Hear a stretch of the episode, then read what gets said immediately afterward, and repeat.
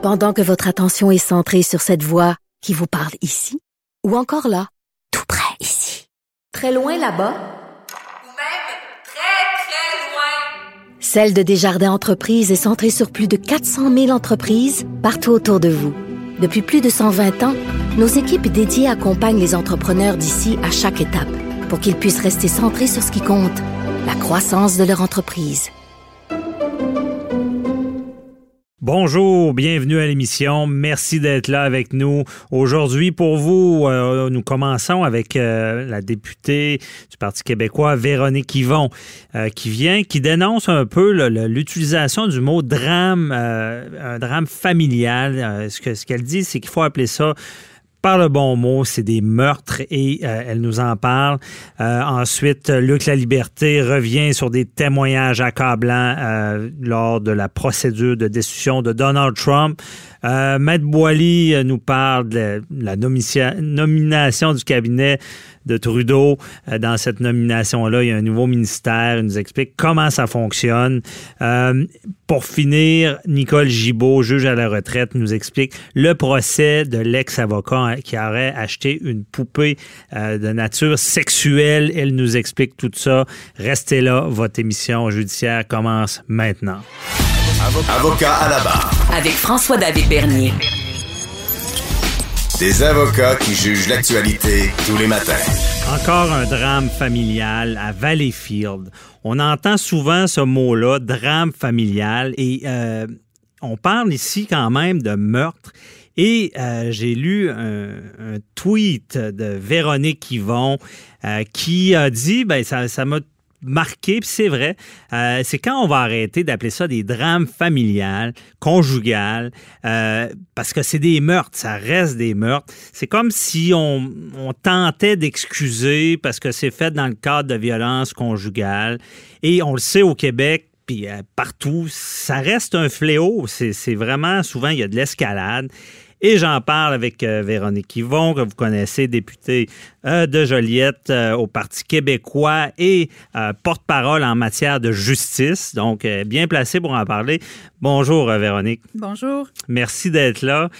Donc, c'est, c'est- qu'est-ce qui t'inspire? Je veux dire, t'es tanné d'entendre ça, ce, ce genre de propos-là, parce que ça reste vraiment des meurtres. là. Oui, c'est ça. Puis j'ai le j'ai j'ai décidé de faire un tweet là-dessus euh, à la suite là, du euh, du dernier euh, drame, mais qui n'est pas justement un drame, qui est un meurtre Mhm. euh, qui s'est passé à Valleyfield, donc euh, la semaine dernière, parce que euh, j'ai le sentiment qu'on est de plus en plus conscientisé à la gravité de ces meurtres-là qui font suite à une, une escalade de violence, d'abus euh, dans un contexte conjugal ou familial.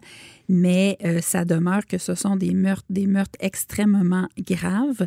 Et euh, ça fait longtemps que plusieurs personnes s'insurgent euh, quand on utilise ces mots-là, parce que de parler de drame, euh, c'est de minimiser et de Mhm. banaliser euh, jusqu'à un certain point euh, la situation comme si c'était une situation familiale ou conjugale où on ne sait pas trop la responsabilité appartient à qui dans tout ça.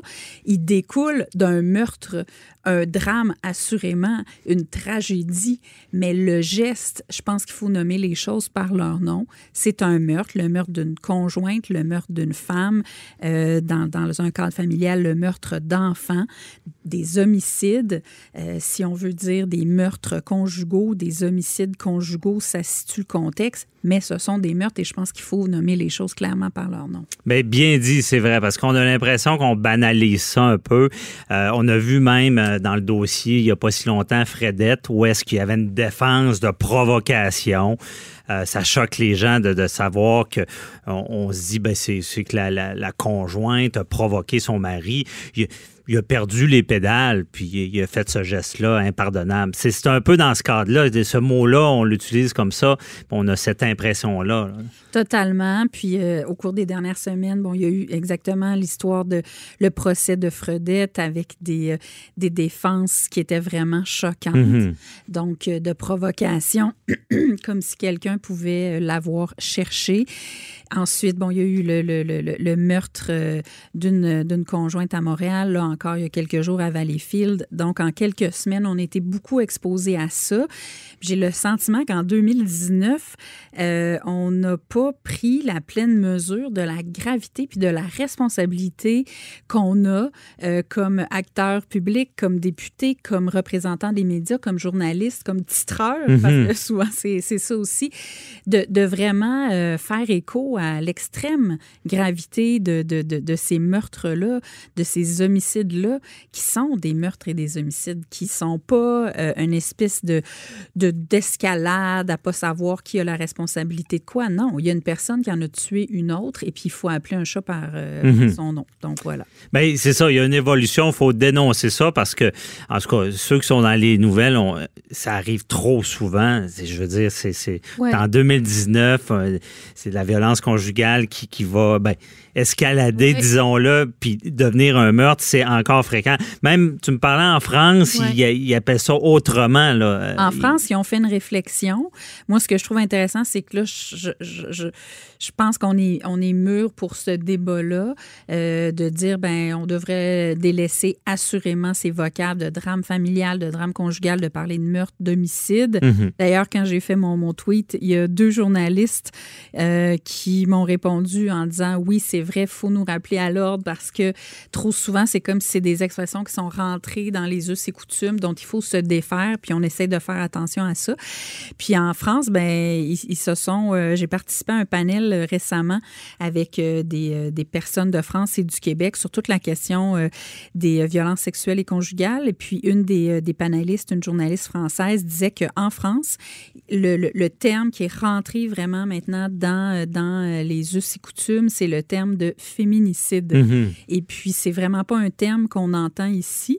Alors, euh, je suis allée chercher la, la définition. Puis, euh, sur Wikipédia, on dit que c'est le meurtre d'une femme qui, euh, donc, va être qualifié de féminicide quand il constitue le point d'aboutissement d'un continuum de violence et de terreur, incluant un éventail d'abus verbaux et physiques et s'exerçant spécifiquement contre elle en raison de son genre. OK. Alors, euh, puis... euh, C'est vraiment ciblé, spécifique. Exactement, comme pour Ouais. nommer les meurtres qui découlent d'une situation d'abus, de violence, de harcèlement Mhm. de manière très claire pour qu'on qu'on sache en quelque sorte de quoi on parle. Ouais. Puis euh, depuis que là, j'ai, on, on m'a parlé de ça, je suis plus, euh, je dirais, vigilante aussi. Puis je vois des choses passer euh, des fois aussi sur. euh, Mais moi, j'aime encore mieux ton idée de d'appeler ça c'est un meurtre, de rester là parce que c'est au même titre que tout le monde. Puis comme je t'ai- déjà expliqué, Ouais. euh, j'aime pas le mot. euh, il y a l'infanticide dans le Ouais. code criminel.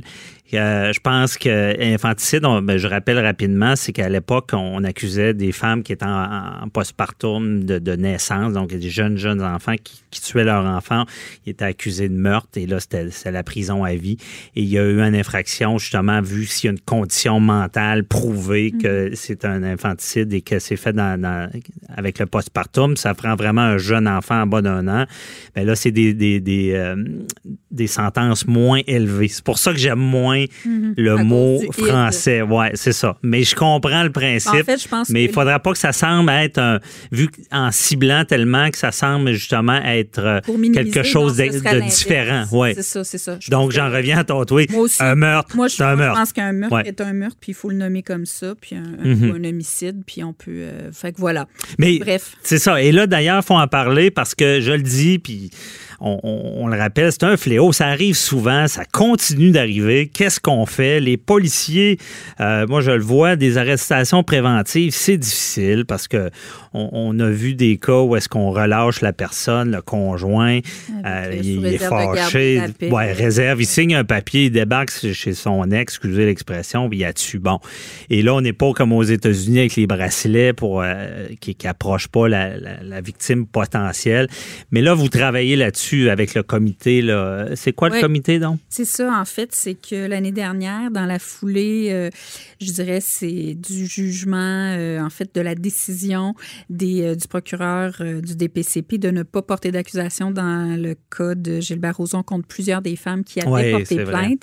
c'était dans le contexte de violences sexuelles et dans la foulée du mouvement, moi aussi.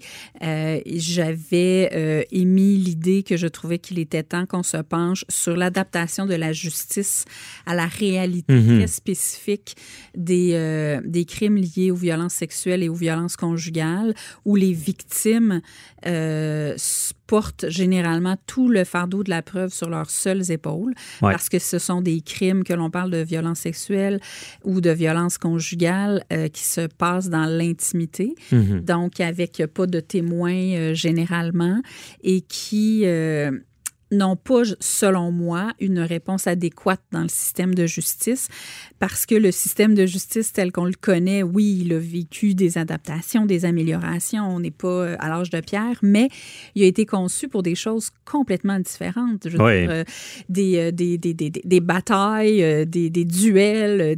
On était dans une autre philosophie. Là, on arrive avec des choses beaucoup plus intimes euh, et je pense qu'il est grand temps que les victimes de violences euh, sexuelles et conjugales Mhm.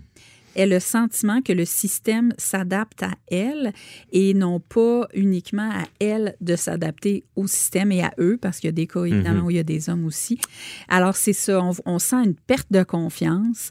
Euh, C'est bien dit. Plus de- il faut, faut plus que ça soit une boîte noire parce que pendant une époque, je veux dire, quelqu'un victime de violence conjugale, pff, il il se sentait pas tant protégé euh, de, de- de porter plainte, même ça risquait d'empirer. On, on- on s'adapte vraiment. Et moi, j'avais trouvé ça merveilleux de vous voir, là, toute ce parti euh, réuni. les quatre. en fait, c'est ça, le comité a été formé ça? avec une représentante de chacun des quatre partis à l'Assemblée nationale. Mhm. Puis on travaille là, depuis presque. On a commencé en janvier dernier. On a formé un comité, on a formé un comité d'experts qui nous soutient là-dedans. Donc, euh, c'est vraiment réjouissant de travailler au-dessus des lignes partisanes pour un Oui. enjeu comme celui-là. Puis moi, j'ai amené l'idée que c'est ça, en, en violence conjugale, puis je voyais récemment le- la série Le Monstre avec Ingrid Falaise, Mhm. euh, le documentaire qu'elle a fait par la suite. Puis on voit à quel point euh, les réponses ne sont pas adaptées dans le sens où euh, une femme qui est victime de violence conjugale, elle va, dès le moment où elle franchit le, le, le poste de police ou à l'appel, elle embarque dans un univers qu'elle ne connaît pas, même chose en violence sexuelle, qui peut, qui peut euh, même Restreindre, freiner, freiner, exact, c'est ça. freiner l'idée même de vouloir aller porter plainte parce qu'il y a une espèce de sentiment de dans quoi je m'embarque, est-ce que je vais perdre le contrôle, à quoi ça ressemble tout ça. C'est très, ça a l'air gros, ça a l'air pesant. Mhm. Donc l'idée, c'est de trouver des moyens d'accompagner les femmes pour euh, les, les, les, les outiller à savoir qu'est-ce que ça veut dire si je porte plainte, dans quoi je m'embarque, est-ce que je peux avoir un suivi psychologique en parallèle avec Ouais. le suivi judiciaire. Donc il y a beaucoup de choses Puis à améliorer. suivre, je vous souhaite de continuer parce que votre bon travail dans ce sens-là, mais comment les protéger? Quelles sont les mesures préventives qu'on pourrait instaurer pour que la police ait certains pouvoirs? Parce qu'on sent, en matière de violence, souvent, il y a des, les gens sont fâchés, puis ça, ça peut diminuer des fois. Souvent, ça arrive sur l'impulsion. Euh, encore là, c'est jamais sans pardonner. C'est souvent des meurtres deuxième degré qui sont sous l'impulsion. Donc, je pense que continuez votre bon travail à, à essayer de trouver ces, ces méthodes préventives-là. Euh, le droit, il faut qu'il évolue, puis je trouve ça euh, très, très agréable de voir des partis qui enlèvent euh, la partisanerie pour trouver des solutions. C'est vraiment ce qu'on veut faire. Bon, parfait. On va suivre ça, mais on se reparle. Merci beaucoup, Véronique Yvon, euh, pour nous avoir fait part de vos commentaires là-dessus, qui sont très pertinents. Bonne journée. Bye-bye. Merci, merci à vous.